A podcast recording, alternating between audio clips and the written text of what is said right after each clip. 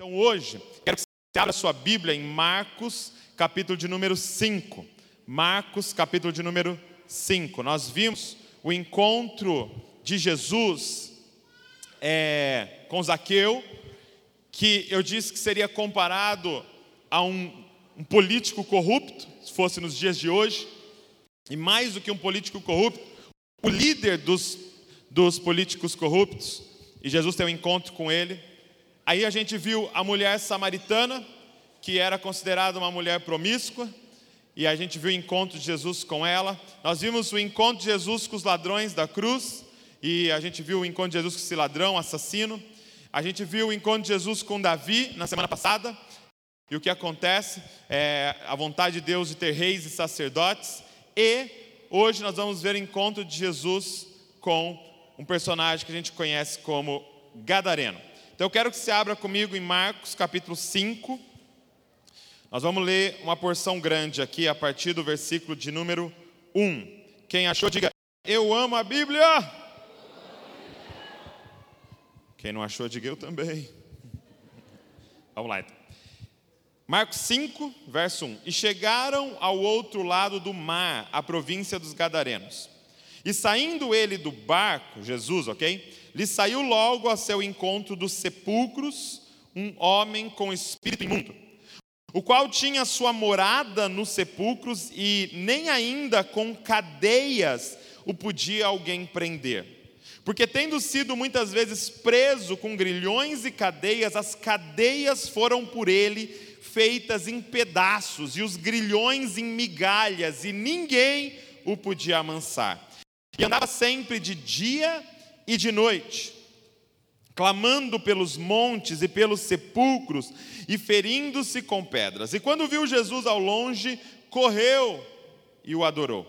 E clamando com grande voz, disse: Que tenho eu contigo, Jesus, filho do Deus Altíssimo? Conjuro-te por Deus, não me atormentes, porque ele dizia: Sai deste homem, espírito imundo. E perguntou-lhe: Qual o teu nome? E lhe respondeu, dizendo: Legião é o meu nome, porque somos muitos. E rogava-lhe muito que os não enviasse para fora daquela província. E andava ali, pastando no monte, uma grande manada de porcos. E todos aqueles demônios lhe rogaram, dizendo: Manda-nos para aqueles porcos, para que entremos neles. Jesus logo lhe o permitiu, e saindo aqueles espíritos imundos, entraram nos porcos, e a manada se precipitou, se jogou por um despenhadeiro no mar. Eram quase dois mil porcos, e afogaram-se no mar. E os que apacentavam os porcos fugiram e o anunciaram na cidade e nos campos, e saíram a ver o que era aquilo que tinha acontecido. E foram ter com Jesus e viram endemoniado o que tivera a legião assentado, vestido e em perfeito juízo, e temeram. E os que aquilo tinham visto, contaram-lhe o que acontecera ao endemoniado e acerca dos porcos, e começaram a rogar-lhe que saísse dos seus termos. E, entrando ele no barco, rogava-lhe o que fora endemoniado que o deixasse estar com ele. Jesus, porém, não lhe permitiu, mas disse-lhe: Vai para a tua casa, para os teus, e anuncia-lhes quão grandes coisas o Senhor te fez e como teve misericórdia de ti. E ele foi e começou a anunciar em Decápolis quão grandes coisas Jesus lhe fizera, e todos se maravilharam. Feche seus olhos. Papai, libera o teu Espírito Santo sobre nós aqui para falar com a gente, Pai, para nos traduzir as Escrituras Sagradas para transformar essas letras em vida, Senhor. Que, Senhor, nós enxerguemos o Cristo aqui, Pai, encarnado nessas palavras, Papai. Senhor, nós queremos ouvir Tua voz, nós queremos que nossos olhos sejam abertos para entender quem Tu és e entender o que o Senhor quer da gente, a Tua vontade, Pai. E também libera poder sobre nós para cumprir a tua vontade com ousadia, Senhor. É o que eu te peço, no nome de Jesus. Amém e amém.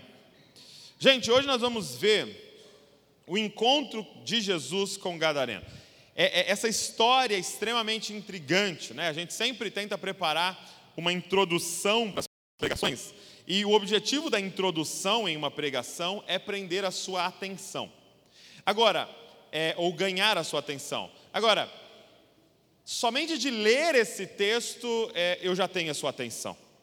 Jesus encontrando com um cara possuído por uma legião de demônios, e, e essa história intrigante, onde os demônios saem e entram em animais, e esses animais, agora meio controlados por aqueles demônios, é, se jogam de um penhasco, caem num rio, num, num mar e morrem tudo afogado, entendeu? E é por isso que é, a igreja é tão contra é, o time do Palmeiras, por exemplo.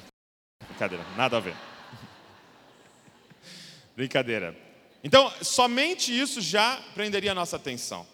E eu disse para vocês é, qual correlação teria com Zaqueu, qual correlação teria com a mulher samaritana, qual correlação teria o ladrão da cruz. Agora, qual seria a correlação do gadareno? E aqui, gente, é uma parada muito doida, por quê? correlação desse homem seria com um psicopata de hoje.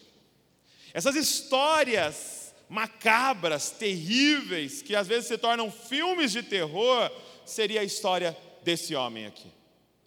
Esse gadareno, possuído por uma legião, ele tem algumas características, mas ele seria mais ou menos, pode passar para mim, como esses homens. Por exemplo, essa semana eu fui lá assistir o filme do Coringa.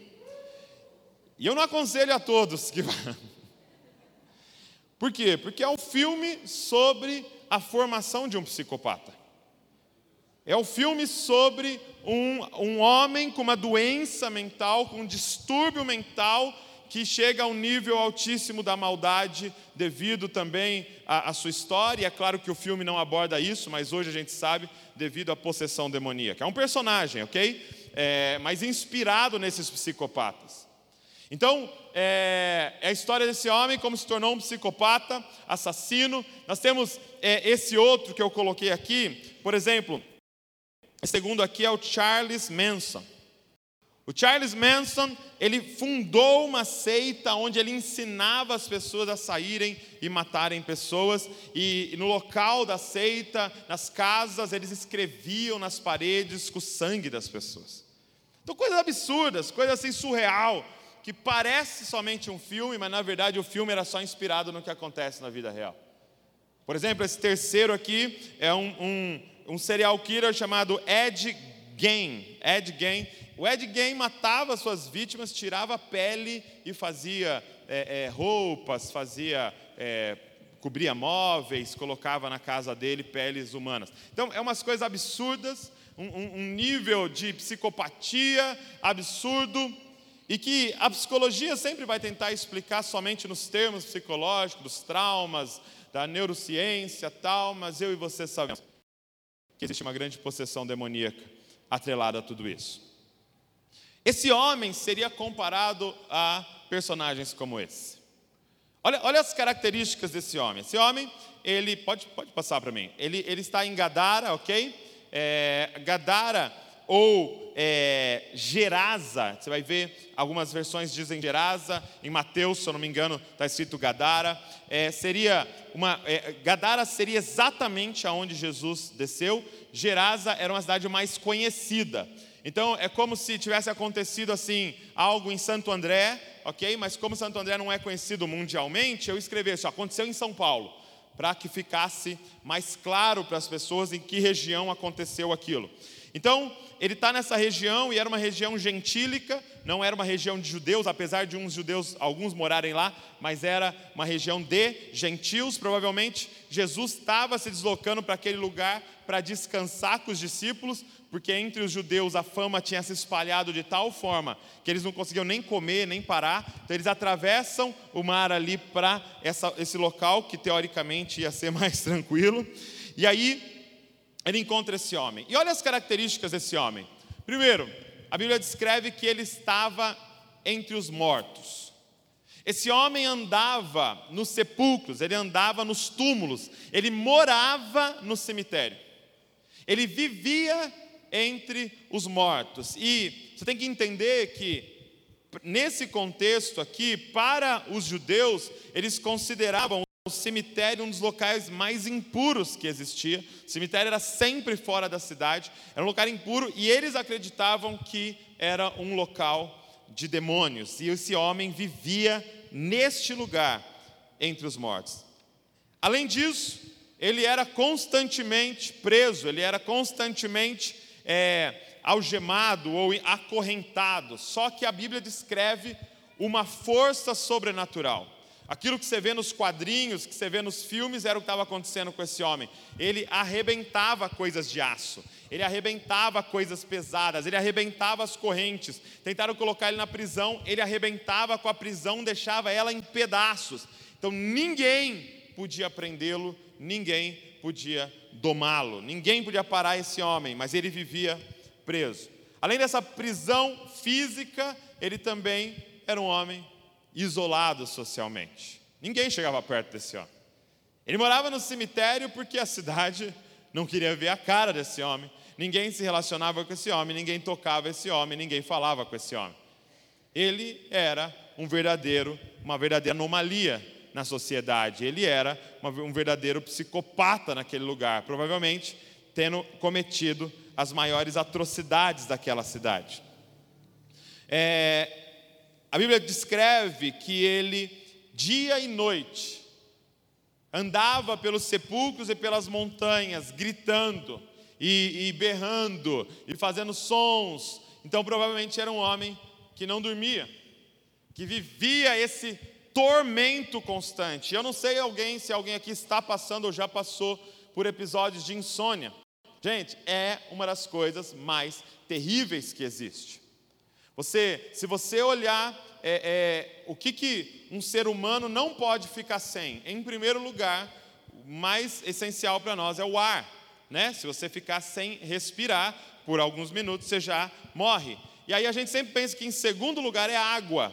Se a gente ficar sem beber água ou líquido, a gente vai morrer. Não, em segundo lugar é sono. Se você ficar sem dormir por mais de três dias, o seu cérebro começa a derreter, vamos dizer assim, em termos comum para nós aqui. Ele começa, tanto que o sono é um dos instrumentos de tortura para, por exemplo, é, tentar tirar informações de alguém. Você deixar alguém sem dormir, ele simplesmente enlouquece, o cérebro dele começa a pifar, porque o cérebro precisa desligar. Então esse homem não dormia. Esse homem era dia e noite atormentado por aqueles demônios. Além disso, ele era um homem completamente ferido e mutilado. A Bíblia diz que os demônios levavam ele, ele, a pegar pedras e se cortar inteiro. E é interessante como isso tem acontecido hoje entre os nossos jovens e adolescentes. Mutilação.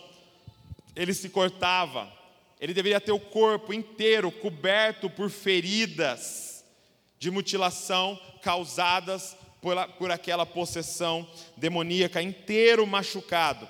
E, aqui não diz, mas em Lucas é, também, porque Mateus, Marcos e Lucas relatam essa história, de tão forte que é essa história, em Lucas relata que ele andava completamente nu por toda parte. Agora, quando a Bíblia fala que alguém andava completamente nu, é um eufemismo para alguém que cometia crimes sexuais. Ok? Também é literal no sentido de ele andava pelado, mas é uma forma de falar que é, essa pessoa cometia crimes sexuais. Então, bem provável que ele também era um estuprador, um pedófilo, nesse sentido. Ok? Por exemplo, no Antigo Testamento, quando fala, Fulano descobriu é, é, ou expôs a nudez de alguém, geralmente tá, é um eufemismo para é, cometeu um crime sexual ali, abusou da pessoa, ok? Então, esse homem andava nu por toda parte, ele não, já, não usava roupas. Então, você imagina essa figura: um cara completamente mutilado, com uma força sobrenatural, é, nu, possuído por uma legião de demônios, dia e noite gritando, vivendo entre os mortos em um cemitério, meu irmão. Essa é a figura. E eu te pergunto: você consegue olhar para algo semelhante ou próximo a isso e falar, cara, esse cara vai ter um encontro com Jesus?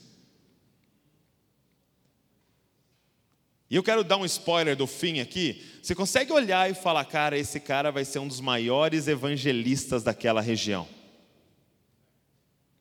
Esse é o cara que Deus vai usar para transformar a família dele, e além da família dele, a cidade, e além da cidade, dez cidades daquela região. Cara, é esse homem que nós vamos olhar, ter um encontro com Jesus. E aí, no verso de número 7, Jesus chega com o barco, e Jesus para ali, eles devem estar amarrando o barco ali, Jesus desce, os discípulos descem, de repente aquele homem avista um barco, com um grupo de pessoas, talvez umas 15 pessoas ali, descendo e tal, e aí ele fala: beleza, vítimas. Ninguém chega perto de mim, porque a cidade inteira conhece, mas esses visitantes não sabem quem eu sou, não sabem. Ele deve falar: Meu Deus, vítimas. E ele vem, a Bíblia descreve que ele vem descendo e correndo a montanha, saindo dos sepulcros, e de repente a Bíblia diz que ele vê quem estava chegando. Os olhos dele coloca, é, conseguem avistar a figura e ele vê que é Jesus Cristo que tinha chegado naquele lugar. Meu irmão, olha o que acontece. Um homem, um psicopata, um desses que a gente viu aqui, vê que é Jesus, com uma legião de demônios. Sabe o que é uma legião de demônios, meu irmão? Legião era o termo usado para um exército. Quando eles diziam, está vindo uma legião de soldados, era em média 6 mil soldados. Um homem possesso por pelo menos 6 mil demônios. Vem correndo e avista que é Jesus. E aí, meu irmão, o versículo mais encorajador para nós. Ele vem correndo, se prostra aos pés de Jesus e começa a adorá-lo. Eu vim dizer para você que o diabo deseja duas coisas. Primeiro, que você ache que ele não existe. Não caia nessa. E segundo, se ele não consegue fazer você achar que ele não existe, ele quer que você ache que ele é todo poderoso.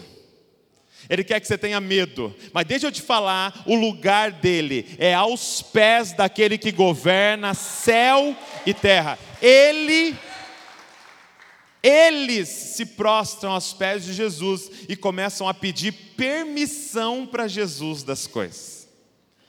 Sabe, é lindo o contraste que Marcos faz. Ninguém podia dominá-lo. Chegou aquele que tem domínio sobre todas as coisas, meu irmão. Não importa se é um, se é dez, se é seis mil, se é um milhão. Chegou aquele que tem domínio sobre todas as coisas. E o que é bizarro? Ninguém tinha entendido quem Jesus era os discípulos não tinham entendido quem ele era, a multidão não sabia quem ele era, os líderes religiosos, seriam os nossos pastores e padres, não tinham entendido quem ele era, de repente os demônios têm que declarar quem ele é. Quem é esse? O que você está fazendo aqui? Jesus, filho do Deus Altíssimo. Ah, mano, os caras ainda. Os demônios tiveram que falar assim, igreja. Vocês não compreenderam quem habita em vocês. O, o inferno sabe de quem nós somos discípulos. A pergunta é se nós sabemos. Onde você está com medo de entrar? Onde você está com medo de pisar? Não, na moral, qual olho gordo que você está com medo? Qual macumba que você está com medo? Qual o trabalho que você está com medo? Qual o negócio que você está com medo? Porque, cara, o inferno sabe quem ele é. O espanto dos demônios é por causa do timing, não de quem ele é. Ele fala: O que você está fazendo aqui? Não era para você vir? Não, não, não, eu vim antes. eu invadi a casa de Satanás e estou saindo amarrando todo mundo e libertando aqueles que são meus. Cara, eles se prostram aos pés de Jesus e o adoram. E aí, acontece algo muito interessante. É, eles começam a implorar: não nos mande para fora dessa região. O que eu quero que você entenda, entenda aqui. Como que funciona no mundo espiritual? Existem demônios regionais. Ok? O mundo espiritual respeita fronteiras. Presta atenção. O que está acontecendo em Bragança é diferente do que acontecendo em Atibaia. Você pisou, é diferente. Lógico que existe algo acontecendo no Brasil, existe algo acontecendo em São Paulo, mas existe algo acontecendo em Bragança, em Atibaia. São potestades, principados, é, demônios que atuam em regiões. Eles estão dizendo: não nos mande para fora desta região. É quando nós estamos trabalhando aqui, estamos fazendo uma obra, estamos construindo uma mentalidade aqui. Ei, filho do Altíssimo, não nos mande para fora desta região. Olha o que está dizendo. A pergunta que nós temos que fazer para nós, como igreja em Bragança, é: nós precisamos discernir Bragança Paulista. Nós precisamos discernir qual é os principados, potestades aqui que atua nos ares de Bragança Paulista. Que, que é que, qual é a atuação do sistema do anticristo atuando aqui na nossa cidade? Então, por exemplo, eu queria discernir algumas coisas. Eu quero ver se você concorda comigo. Uma miséria. Quer ter uma parada de miséria em Bragança. Uma miséria física e uma miséria de mentalidade. Gente, nós estamos a 70 quilômetros da principal cidade da América Latina. Nós estamos a 50 minutos da principal cidade da América Latina.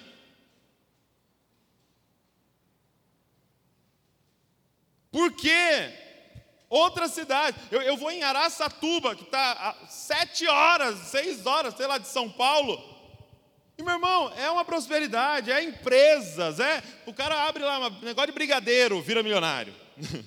É uma pastelaria, vira franquia.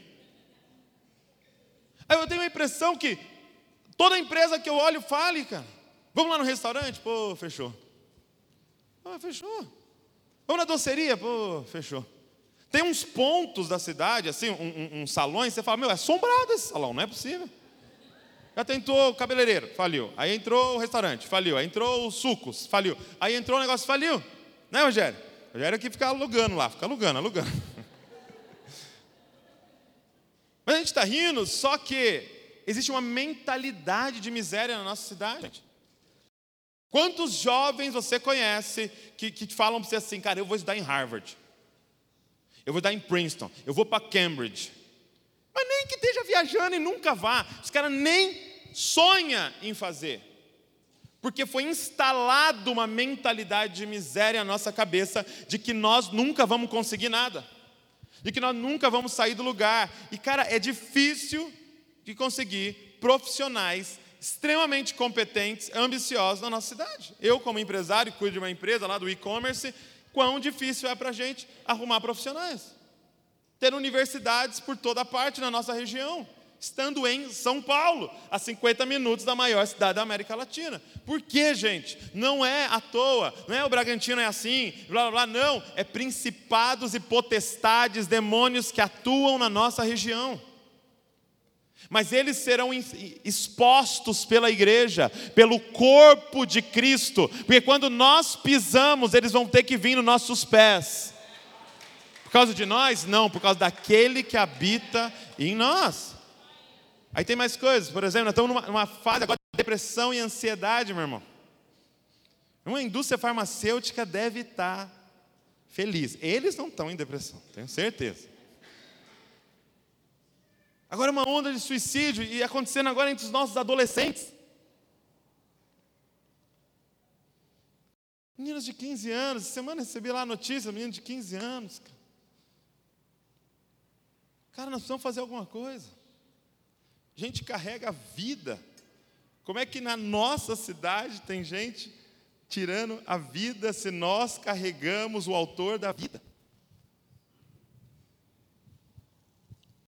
E corrupção? O que acontece nesse lugar? Eu quero que a gente, a gente precisa discernir. Precisamos discernir no Espírito. Você é de Atibaia, estava conversando com um casal de socorro, você é de extrema, você é de Itatiba, nós precisamos discernir. E com entendimento interceder, orar e agir nessa região. Essa cidade aqui de Gadara, você vê que como existia essas potestades neste lugar, é, o que Jesus vai falar, o que os, os demônios vão pedir é, é não tira a gente dessa região, nos manda para os porcos. E por que essa ênfase nos porcos ali? Porque a economia da cidade era baseada naquela criação de porcos. Provavelmente não era um dono, era é, é, vários donos aqueles porcos. Provavelmente tinha vários donos. Então, aquele dois mil porcos valia muito aquilo ali. Você imagina na época o valor que seria, hoje já é bastante, alguém tenha dois, uma criação dois mil porcos. Agora imagina aquela época que representava ter dois mil porcos. Como que era administrar dois mil porcos? Então, é, a economia daquela cidade era baseada em porcos. Só que porcos transgrediam a lei de Deus naquela atualidade. O judeu considerava o porco, o judeu não, a lei de Deus considerava o porco como um animal imundo. Era proibido comer a carne desse animal, era proibido ter e relacionar com esse animal daquele, daquele jeito. E eles tinham uma economia baseada na quebra da lei. Eles tinham é, é, uma economia baseada na desonra da lei do Senhor. E aí, quando os, os demônios pedem, deixa a gente ir para os porcos, Jesus permite. E esses porcos, ou a economia, a fonte deles, da onde vinha a grana deles, a corrupção deles vai e se joga no mar.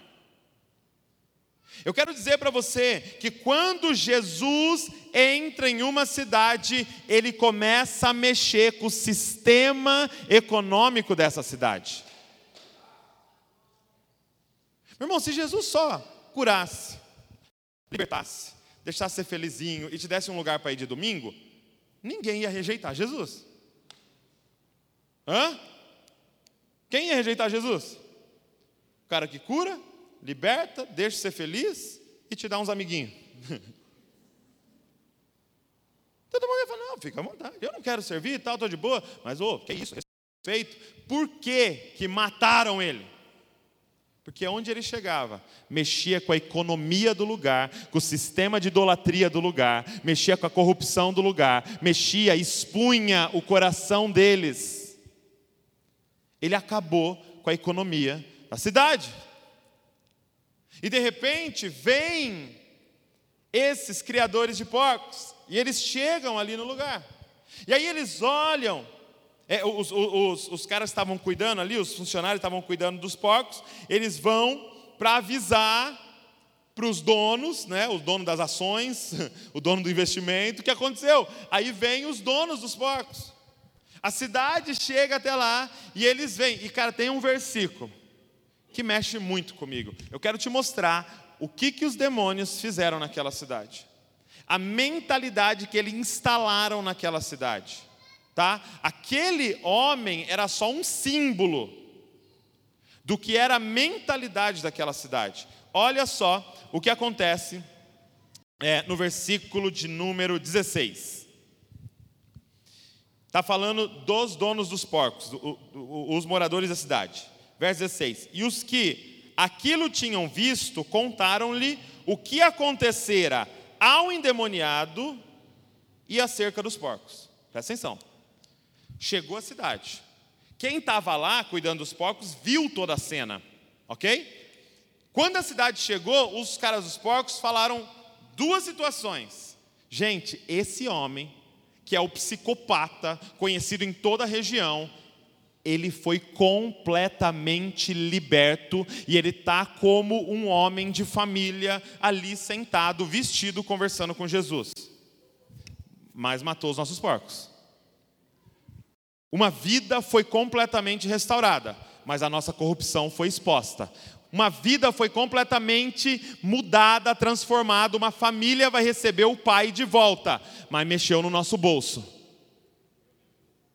Para onde vocês da cidade vão olhar. Eles tinham duas opções. O que? Se você mudou a vida dele, você pode mudar a minha. Jesus, fica mais tempo com a gente. Ou, o que? Se acabou com as nossas coisas, se acabou com os nossos porcos, sai daqui do nosso meio. Gente, nós estávamos, nós estamos diante de uma cidade que amava mais porcos do que gente. Os principados e potestades conseguiram instalar uma mentalidade naquele lugar, onde eles amavam mais porcos do que gente. E eu quero dizer para vocês que um encontro com Jesus tem que alterar as nossas prioridades. Um encontro com Jesus, é, você recebe o Espírito Santo e algo acontece dentro de você. Gente passa a valer mais que coisas. Gente passa a valer mais que carro. Gente passa a valer mais do que é, é objetos, do que casa, do que tudo. Você começa a ficar apaixonado por gente e não por tijolo. Você para de idolatrar esse seu carro e passa a amar gente. Mas vai sujar o meu carro, mas é com gente, então bota essa gente, porque eu amo mais gente do que minha moto, eu amo mais gente que meu sofá, eu amo mais gente do que carpete, eu amo mais gente, por quê? Porque aquele que criou gente, que eu amo aquele ao qual as pessoas foram criados à imagem. Porque quando eu olho para a gente, eu vejo quem? O Criador da gente, que nos fez a imagem e semelhança dele. Nós estávamos diante de uma cidade que amava mais porcos do que gente, cara. Amava mais coisas do que gente. É tipo, Jesus, pode transformar quem você quiser, mas não mexe nas nossas coisas. Mexeu nas nossas coisas, aí nós vamos ter que parar. Porque você pode falar assim, cara, fulano de tal, você já viu fulano de tal poderoso aqui na nossa cidade? Você viu que ele está ajudando lá o asilo? Você viu que está ajudando o orfanato? E isso sim, você olhando é maravilhoso. Cara, mas se Jesus entrar, ele vai mexer em como esse fulano de tal está ganhando dinheiro. E aí ele vai parar de ajudar a gente porque ele não quer que a corrupção do coração dele seja exposta. Eu até ajudo, mas não mexe nos meus porcos. Uma cidade que amava mais porcos do que gente. E esses porcos se precipitam, dois mil porcos são perdidos, a cidade vem, vê o o homem completamente liberto e curado e vê o estrago que foi feito e fala para Jesus: sai do nosso meio, vai embora agora. Jesus, que é extremamente educado, entra no barco. E aqui é onde eu queria chegar com vocês. Quando Jesus entra no barco, esse ex-endemoniado corre até ele. E Marcos deixa algo muito sutil para nós. Diz assim no verso de número 18: E entrando ele no barco, o ex-endemoniado rogava-lhe, implorava que o deixasse ir com ele. Presta atenção no que eu vou dizer para você agora, que o Espírito falou muito claro para mim. No verso de número 10, os demônios imploravam para Jesus: deixa a gente ficar nessa região. E Jesus falou para mim: e vocês estão implorando para mim para eu tirar vocês daí. Os demônios pediram para Jesus: deixa a gente ficar nessa região. O convertido está pedindo para Jesus: deixa eu ir embora dessa região. Nós estamos vivendo um verdadeiro êxito da nossa nação. Nós estamos vivendo um verdadeiro êxito da nossa cidade. Aonde talvez você está pedindo para Jesus, me tira de Bragança, Jesus. Jesus, me leva para não sei aonde. Jesus, eu quero morar não sei aonde. Jesus, eu não estou dizendo sobre aqueles que têm um chamado missionário. Eu não estou dizendo sobre aqueles que querem ir estudar para mudar a realidade da cidade. Eu estou dizendo daqueles que querem fugir desse lugar. Deixa eu te dizer, os demônios estão pedindo para ficar em Bragança. Mas eu tenho algo para dizer. Nós vamos ficar aqui. Por quê? Porque eles não vão ocupar aonde o reino de Deus é dono. Os demônios imploraram, deixa a gente ficar. O primeiro crente está falando, deixa eu ir embora. Me leva com você, olha que coisa horrível, que os caras preferem porco do que gente. Deixa eu ir com você por meio do avivamento. Jesus falou: não. Eu não posso tirar você daí porque agora eu tenho um ponto de luz. no meio das trevas. Agora eu tenho alguém que carrega o meu nome. Agora eu tenho alguém que teve um encontro com a minha graça para espalhar nessa região. Deixa eu dizer uma coisa para você. Aonde nós, presta atenção, se a gente sair, eles vão ocupar. Nós oramos, Jesus, nos tira da moda, os demônios ocuparam. Nós pedimos, Jesus, nos tira do cinema, os demônios ocuparam. Nós oramos, Jesus, nos tira das artes. Nós oramos, Senhor, não, é, não tem vereador crente, não tem prefeito crente, não tem, oh, que é isso, está envolvido com o governo, não sei o quê. Nós saímos, eles ocuparam. Quem está entendendo o que eu estou falando, cara? Nós saímos das universidades, eles ocuparam. Nós saímos das escolas, eles ocuparam. Sabe qual é o problema? Vinha um jovem incrível aqui, que ia ser um grande diretor de uma escola. Nós fizemos ele líder de jovens. Porque ele pediu. Você falou, claro, vem com a gente, venha para a eclésia, vem aqui para dentro, vamos ficar o dia inteiro aqui dentro. E aí eles ocuparam. Ah, quem está entendendo o que eu estou falando, cara? Aí nós ganhamos alguém da moda e nós transformamos ele para fazer as roupas do teatro aqui. Nós vamos ter que olhar para esses caras que poderiam ser incríveis na instituição igreja e falar: não, fica. Fica no futebol, fica no skate, fica é, é, é, aí na universidade, fica na escola, fica. Mas ele seria um líder incrível de não sei o que lá. Não interessa, fica aí porque nós precisamos que a igreja entre nesse lugar, aonde demônios têm dominado. Jesus olha para ele e fala: Não, você não vai vir com a gente. Olha o que Jesus diz. Jesus, porém, não lhe permitiu, mas disse-lhe: Vai para a tua casa para os teus e anuncia-lhes quão grandes coisas o Senhor te fez e como teve misericórdia de você. Você pode estar se perguntando, Douglas, beleza, eu vou, eu vou ficar, eu vou ficar em Bragança, mas o que, que eu falo? Para de querer é, é, fazer teologia e fazer apologética, fala do seu testemunho. Só fala, eu era cego e agora eu vejo. Eu era depressivo e agora eu acordo com uma alegria no meu peito que eu não consigo discernir mais de onde vem. Ah, quem está entendendo o que eu estou falando, cara? Presta atenção, fala do seu testemunho. Fala do seu, fala de quão satisfeito você está, fala do que Jesus fez na sua vida, fala de quem você era, o que a graça fez e quem você é hoje. Contra o seu testemunho, ninguém pode falar contra o que você experimentou, ninguém pode falar. Ah, pode argumentar, ah, mas na sociologia, não sei o quê. Legal, eu era cego e agora eu vejo. Eu era atormentado e agora eu estou liberto. Eu queria morrer e agora eu quero viver e libertar um monte de pessoa.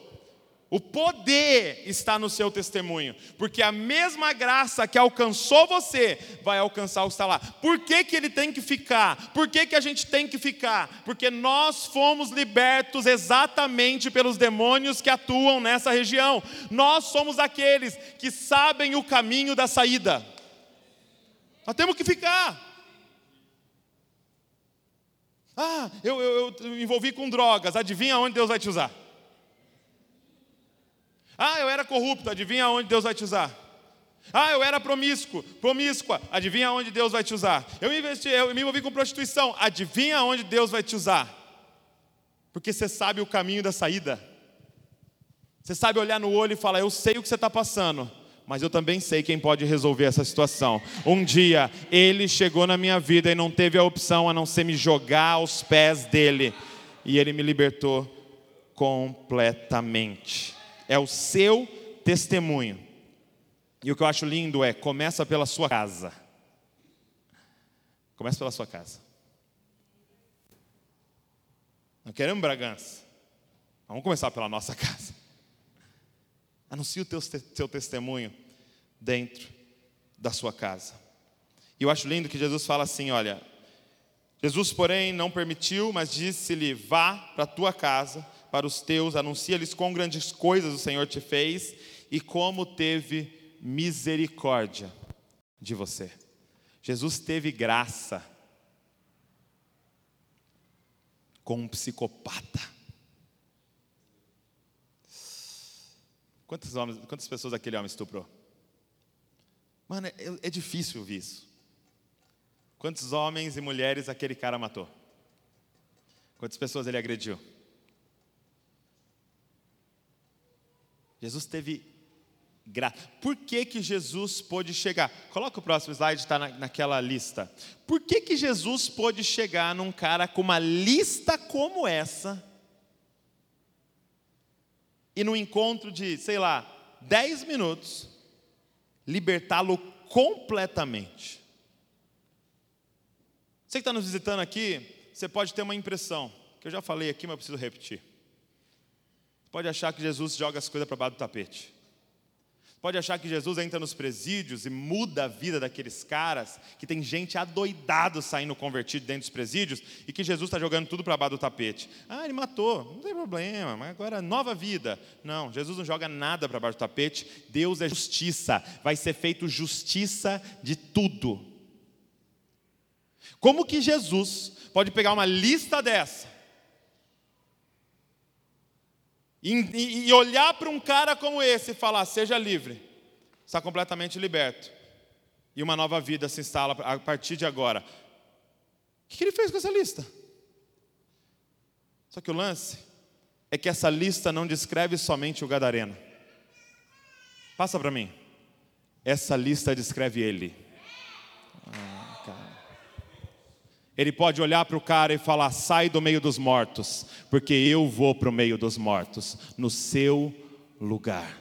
Ele pode olhar e falar: agora você nunca mais será preso, por quê? Porque eles vão capturar a mim, eles vão prender a mim no seu lugar. Ele pode olhar e falar: olha, você vai voltar ao afeto com todas as pessoas, por quê? Porque todos vão abandonar a mim, eu vou ficar sozinho e não só pelos meus discípulos e familiares, o próprio Pai vai me abandonar, para que você possa ter convívio de novo. Ei, eu vou ficar sem dormir por dias e noites sendo torturados. Ei, eu vou ter o meu corpo inteiro ferido, para que as suas feridas sejam saradas, e eu vou ser pendurado completamente nu, para que você possa voltar a ser vestido. Ele não joga nada para baixo do tapete, o lance é que ele tomou sobre ele todas as suas mazelas, cara.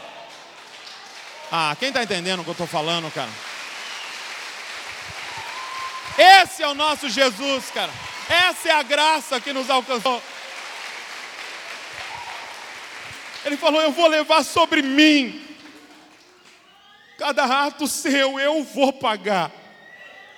Ah, vai, vai ter justiça. Mas ele engoliu toda a ira de Deus que era para cair sobre nós. Depois desse encontro, ele está falando: agora vai, cara, e anuncia em Bragança inteira o que eu fiz por você. Agora entra na sua casa e fala: alguém tomou sobre ele tudo, alguém foi no inferno. No meu lugar, ele, foi ele, cara. Ele quer as suas feridas, ele quer os seus traumas, cara, ele quer tudo que você está carregando. Ele diz: joga no meu ombro, eu tenho força para carregar isso daí. Joga os seus abusos, joga os seus crimes, joga as suas mazelas nele. Deixa eu te aliviar. Mas depois desse encontro, cara, fica aqui. Fica na empresa. Fica na universidade, fica na escola, fica na sua casa, cara. Vai nas festas da família, onde bebem até cair. E só fala o que eu fiz. Você não vai beber? Cara, não preciso mais. Eu achei outro vinho. Você não vai se prostituir, você não vai sair com as meninas. Cara, não preciso mais. Eu achei outro toque, outra intimidade. Cara, você não vai fumar mais? Não, cara, eu estou em outra viagem. Anuncia essa graça por toda parte, cara.